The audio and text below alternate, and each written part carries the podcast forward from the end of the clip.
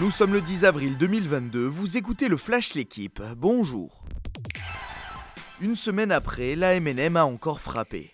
Après Lorient, le PSG a écrasé hier Clermont sur sa pelouse 6 buts à 1 lors de la 31e journée de Ligue 1. Trois passes décisives pour Lionel Messi, deux triplés pour Neymar et Kylian Mbappé. Avec 20 buts, le Français devient le meilleur buteur du championnat et Paris s'envole vers le titre. Vainqueur 3-2 à Reims, Rennes second pointe à 15 longueurs du club de la capitale. Tenant du titre en Champions Cup, Toulouse a chuté à domicile face à l'Ulster. Les Toulousains se sont inclinés hier au stadium face aux Irlandais 26 à 20 en huitième de finale aller. S'ils veulent voir l'écart, les Rouges et Noirs devront s'imposer samedi prochain à Belfast avec 7 points d'écart. Le vice-champion d'Europe La Rochelle s'est lui imposé 31 à 13 sur la pelouse de l'UBB.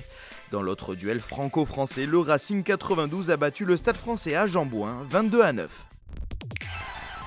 Charles Leclerc a décroché à Melbourne sa deuxième pole position de la saison, sa onzième en carrière. Après avoir dominé les qualifications hier, le pilote Ferrari s'élancera aujourd'hui en tête du Grand Prix d'Australie. Le monégasque partira devant les Red Bull de Max Verstappen et Sergio Perez. Lando Norris se retrouve lui en quatrième position, suivi des Mercedes d'Hamilton et Russell. Daniel Felipe Martinez a confirmé au sommet d'Araté sa montée en puissance. Le Colombien a remporté hier le Tour du Pays Basque, laissant la victoire d'étape à Ion Izaguirre. Martinez s'offre sa deuxième course par étape en World Tour après le Dauphiné 2020. Troisième de Paris-Nice et troisième en Algarve, le probable leader d'Ineos Grenadier sur le prochain Tour de France continue d'impressionner. Merci d'avoir suivi le Flash l'équipe. Bonne journée.